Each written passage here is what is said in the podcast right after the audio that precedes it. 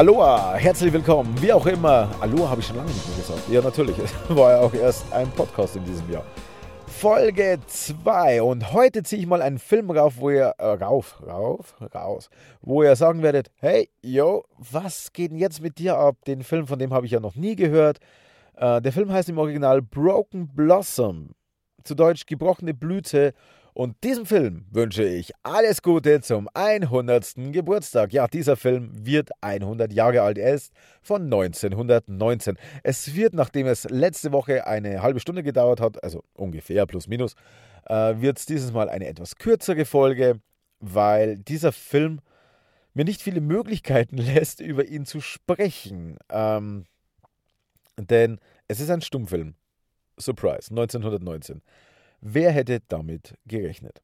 Ähm, dieser Film, ja, Gebrochene Blüten, ist eigentlich ein absolut, ja, es ist ein Drama. Und äh, kleiner Tipp vorweg, bevor ich später vergesse, äh, ihr könnt ihn auf YouTube anschauen.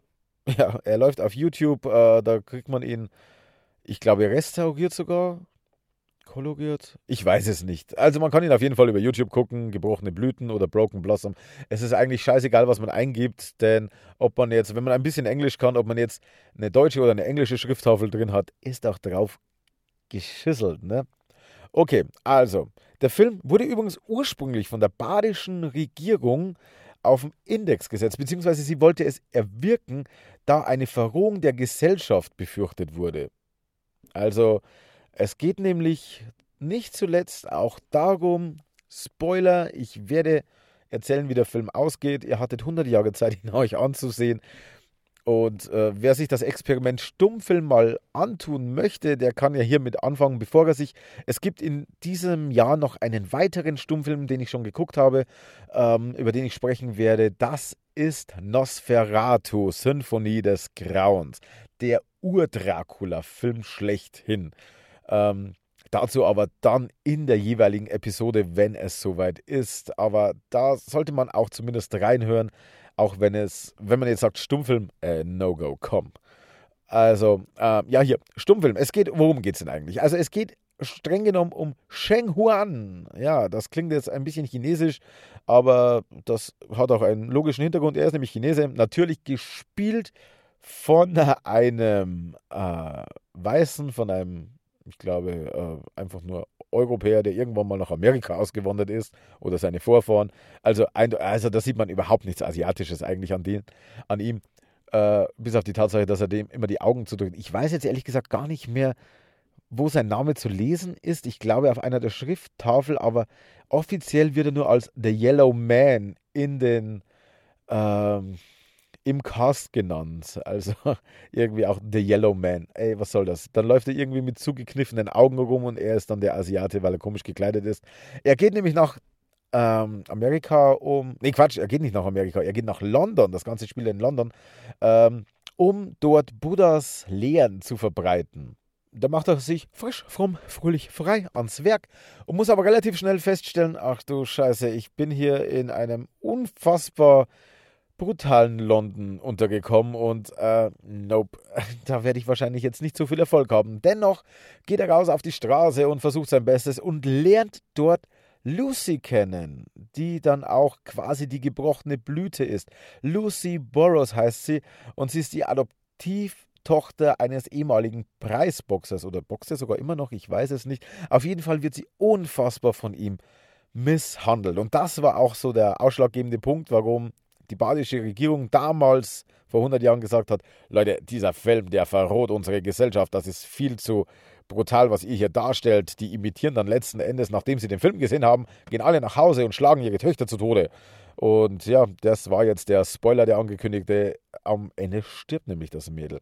Aber soweit kommt es ja erst einmal noch nicht. Das passiert ja erst am Ende, denn ähm, Battling Burrows, so der Name des Preisboxers, der, wie gesagt, seine Tochter Lucy äh, misshandelt, zwingt sie oder bringt sie eines Abends so weit, dass sie von zu Hause äh, wegläuft und eben bei Cheng Zuflucht findet. Und das ist tatsächlich nicht nur eine räumliche, emotionale, sondern auch eine gefühlt weit weg äh, Realität für sie, denn er einfach sein Zimmer ja auch entsprechend exotisch irgendwie eingerichtet hat. ähm, so mit seiner fernöstlichen äh, Habe, sein Hab und Gut, das er da hier aufgestellt hat. Er kümmert sich dann eben um Lucy. Es entsteht so ein gewisses Liebesverhältnis, wo ich sage, es ist vielleicht noch nicht ein richtiges Liebesverhältnis, es ist aber schon auch etwas, was über Bruder-Schwester-Beziehung hinausgeht oder über bester Freund. Ähm, vielleicht auch hinaus. Im Endeffekt teilen sie das gleiche Schicksal. Sie sind von der Gesellschaft beide verstoßen im Endeffekt. Denn das Mädel nimmt keiner ernst. Cheng, äh, Cheng, na sag schon, äh, Cheng Huan nimmt keiner ernst. Und somit haben die mehr als nur eine gemeinsame Basis, sondern auch das Verständnis, das tiefgreifende Verständnis füreinander. Aber wie es natürlich irgendwann passiert, der Vater erfährt davon und erfährt dann auch, wo dieser Cheng wohnt, geht dorthin, packt Lucy und schleift sie nach Hause. Und sie versteckt sich. Sie lacht übrigens im, im Film kein einziges Mal, äh, weil sie einfach auch nichts zu lachen hat. Ihr Vater ja auch Alkoholiker, also scheint zumindest ein fragwürdiges äh, Verhältnis zum Alkohol zu haben. Ähm, er schleift sie nach Hause, sie versteckt sich dann im, im Wandschrank. Doch diesen Wandschrank ähm, schlägt er auf oder wartet er, bis er rauskommt? Ich müsste jetzt. Nein, ich glaube, er holt ein Beil und schlägt. Auf jeden Fall, das Beil ist ja später auch in der Handlung noch mit dabei. Ähm, zieht sie dann praktisch raus, schlägt sie, ich glaube sogar nicht nur mit dem Gürtel, sondern, sondern auch mit Händen ähm, und, und prügelt auf sie ein.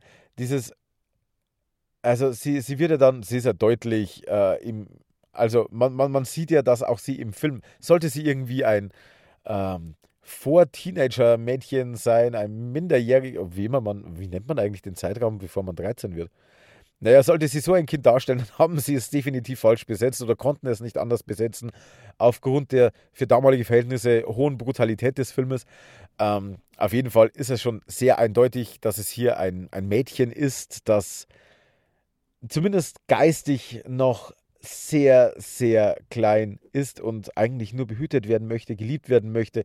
Er schlägt auf sie ein und im, in diesem Todeskampf, den sie letzten Endes ja dann auf dem Bett liegend noch, noch führt oder darauf wartet, dass der Tod einsetzt, kuschelt sie sich noch an eine, an eine Stoffpuppe ran, die hält sie fest im Arm und zwingt sich zum ersten Mal in ihrem Leben zu einem Lächeln, wird auch so als Schrifttafel eingeblendet, dass es das erste Mal in ihrem Leben ist, dass sie jetzt lächelt oder bewusst lächelt, wo sie auch tatsächlich nachhelfen muss und stirbt dann auf eine leider ja filmisch oder schauspielerisch sehr overacted dargestellte Art und Weise, aber ich verzeihe es dem Film, come on, es ist 100 Jahre alt, wir haben seitdem einiges hinzugelernt und ähm, ja, als dann Cheng auch das Haus erreicht, um sie vor dem Vater zu schützen, äh, der in der Zwischenzeit das Zimmer verlassen hat und sie einfach zum Sterben zurückgelassen hat. Also er hat auf sie angeprügelt, merkt dann, oh scheiße, jetzt äh,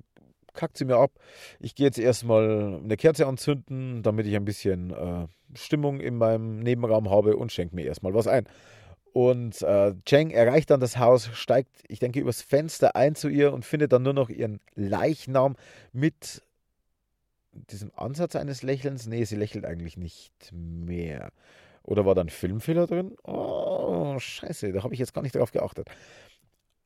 Auf jeden Fall äh, nimmt er sie dann, ähm, er möchte sie nehmen, sagen wir so, er möchte sie nehmen, aber der Battling Burroughs Preisboxer, ehemaliger, äh, kommt hinzu, greift sich das Beil und will dann erst einmal Cheng auch dem Garaus machen. Aber Cheng äh, greift zu einer Waffe, Pistole und erschießt ihn, schnappt sich die Leiche, wird natürlich wieder dabei gesehen, ähm, schnappt sich die Leiche, bettet sie, pflegt sie ein letztes Mal, richtet sie schön her, ihren Leichnam zumindest, und nimmt sich dann letzten Endes mit einem Messer selbst das Leben. Und äh, die Polizei ist aber trotzdem schon auf dem Weg zu ihnen und äh, natürlich bleibt er unter dem Verdacht, dass er sowohl Kind als auch Vater ermordet hat. Ähm, bleibt das Ganze natürlich so offen im Raum stehen, aber die Handlung wird einfach so konstruiert, dass man zu diesem Schluss kommt. Und ja, das ist tatsächlich der brutale und dramatische Film ähm, Gebrochene Blüten, der der 1919 von David Griffiths, also unter der Regie von David Griffiths, ja, produziert wurde. Ähm, David Griffiths ist eigentlich jetzt vermutlich den wenigsten ein Begriff, war er mir ehrlich gesagt auch nicht. Aber er hat vier Jahre zuvor den bis dahin erfolgreichsten Stummfilm, ich glaube sogar aller Zeiten, produziert. Die Geburt einer Nation. Natürlich das große patriotische Thema. Äh, 1915. Das Ding hat damals, vor über 100 Jahren, 100.000 Dollar gekostet und hat allein in den USA 10 Millionen Dollar eingespielt. Vor 100 Jahren 10 Millionen Einspielergebnis. Nur in den USA. 10 Millionen vor 100 Jahren. Kann mir irgendjemand ausrechnen, was das heute ist? Natürlich konnte der dann sagen, ey, Digga, ich drehe jetzt einen Stummfilm über einen Kanaldeckel, wo eine Schnecke drauf von links nach rechts läuft. Und der hätte wahrscheinlich den Zuschlag bekommen für diesen Film, weil der, der hätte nie wieder in seinem Leben vermutlich ein Minus haben können. Also, äh, und somit war auch gebrochene Blüten bei ihm in guten Händen. Er hat das auch gut umgesetzt. Ich meine, im Endeffekt hat man zwei, drei Locations, also die beiden Wohnungen und dann auf der Straße draußen. Äh, es ist einfach nur ein Kammerspiel, das man mit einer Drehbühne heute auf, auf, in jedem Theater nachstellen kann. Aber er ist es auf jeden Fall, wenn man das Experiment wagen will und sagt, ja, Nosferatu vielleicht noch nicht gleich, ähm, Wobei eigentlich nicht viel Unterschied wäre. Nosferatu nenne ich deswegen, weil er ja später nochmal äh, vorkommen wird. Darüber spreche ich noch. Ähm, Broken Blossom wäre auf jeden Fall mal ein Versuch wert, in sich anzusehen. Also der ist, ja, damit man ein Feeling dafür bekommt, wie damals gespielt wurde, damit man weiß, wie schauspielerische Leistungen äh, damals gewertet wurden und damit man so in Mood kommt, damit man dieses Background-Wissen hat, bevor man sich dann so einen Titel wie Nosferatu reinzieht, wo man dann sagt, okay, komisch, ein bisschen overacted. Ja, das war halt damals so, weil für die große Bühne musste man übertreiben und das hat man natürlich dann ein bisschen auch übernommen, wenn man Leinwanddarsteller war. Also, wer, wer es versuchen möchte, es ist ein Experiment. Ich sage nicht, dass dieser Film einfach nur fantastisch ist. Es ist ein guter Stummfilm.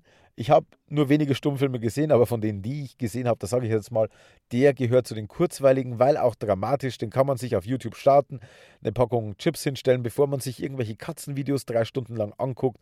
Lieber mal eine, wie lange dauert der? Ich glaube, der dauert auch so 80, 90 Minuten. Äh, lieber mal den angucken. Ja, und warum nicht? Im Endeffekt ist man im schlimmsten Fall eine Erfahrung reicher. So, das soll es auch schon gewesen sein. Deutlich kürzer als beim letzten Mal. Gut 10 Minuten. Yeah. Okay, also, ich wünsche euch viel Spaß, wenn ihr den Film anguckt. Wenn nicht, dann holt einfach immer noch Falling Down noch von, von, von der letzten Episode. Und wir hören uns demnächst wieder, dann allerdings mit etwas modernerem wieder, damit ihr nicht sagen müsst, okay, da habt ihr noch was anderes als Stummfilme. Was ist denn jetzt bei ihm kaputt? Also, ich wünsche euch was.